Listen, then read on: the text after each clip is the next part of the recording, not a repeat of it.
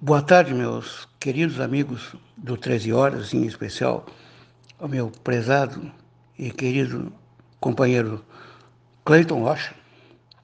É, é, esse, esse é um momento bem que parece bem delicado na vida brasileira, não apenas pela circunstância dessa pandemia e da Covid-19, mas também pela circunstância política em que o Brasil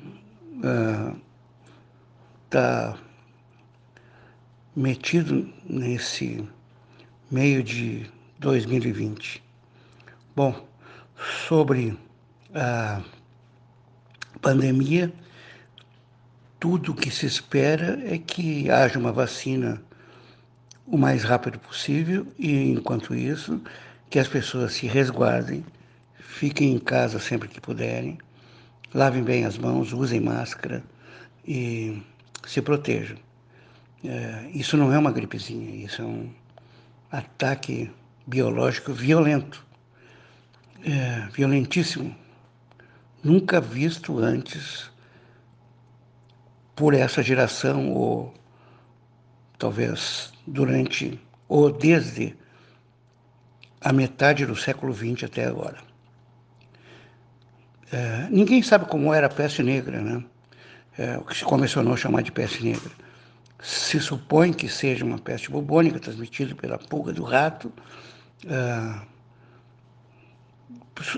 pela qual, sobre a qual ninguém tinha a menor defesa, nem gerência, nem condições sanitárias de de combatê-las, se quer saber o que, que era que abatia as pessoas aos milhares e que, ao que se sabe, é, dizimou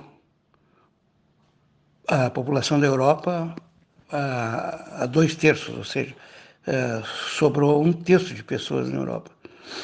É, graças à ciência, à, evolu à evolução da ciência, e é o que se conhece até hoje, sabe-se que, mesmo, mesmo sendo uma, um vírus muito agressivo, ah, esse coronavírus não tem ah, capacidade suficiente para causar o mesmo dano que causou no mundo. Essa peste negra, nos anos 1300, ah, e talvez, com um pouco de sorte, nem o que se começou a chamar de, de gripe espanhola no, na segunda década do século XX, ou melhor, acho que a partir de 1919. Muito bem, mas uh,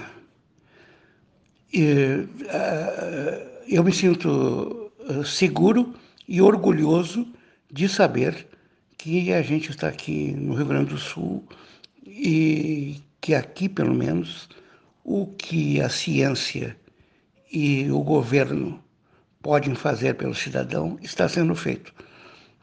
É, é, as pessoas precisam é, tomar suas precauções, não abusar dessa é, capacidade de, de não, não ficar muito perto uma da outra e, e, e manter as precauções sanitárias necessárias que tudo isso espera-se e todos nós somos otimistas a respeito disso, que vai passar o mais breve possível.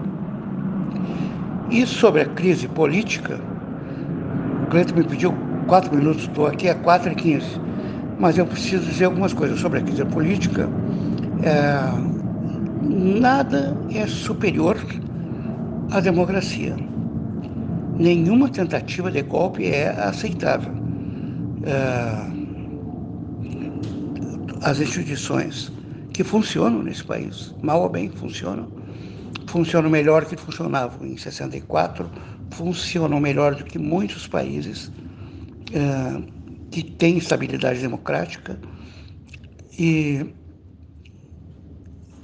precisam ser preservadas e devem ser combatidas todas as tentativas aventureiras de minimizar a importância dos poderes legislativo e judiciário em detrimento de outros e é, é, fundamentalmente temos nós temos o dever cívico de preservar a Constituição. Nada menos, nada mais do que isso. E não é aceitável qualquer provocação né, nesse sentido. E, e outra, essa indústria de fake news precisa de, uma, de um combate da Polícia Federal. Ela precisa, isso, isso precisa acabar, isso não é aceitável. É, disseminar mentiras não faz parte dos direitos civis, não faz parte da liberdade de expressão e de opinião. Essas garantias são feitas para que ninguém tenha, oprim, tenha, tenha desculpa, perdão, oprimida a sua capacidade de se expressar. Mas essa capacidade, ela, como tudo na vida e principalmente na vida de uma nação, tem limites. Esses limites são dados pela Constituição.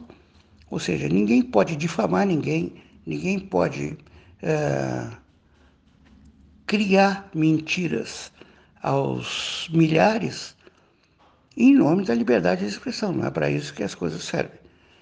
É, eu tenho certeza de que o 13 Horas, como fez a sua vida inteira, é, hoje é mais um baluarte em defesa da democracia e contra o autoritarismo. Né? Não só o Cleiton, mas como toda essa bancada, eu tenho certeza que apoia, apoiam esses ideais.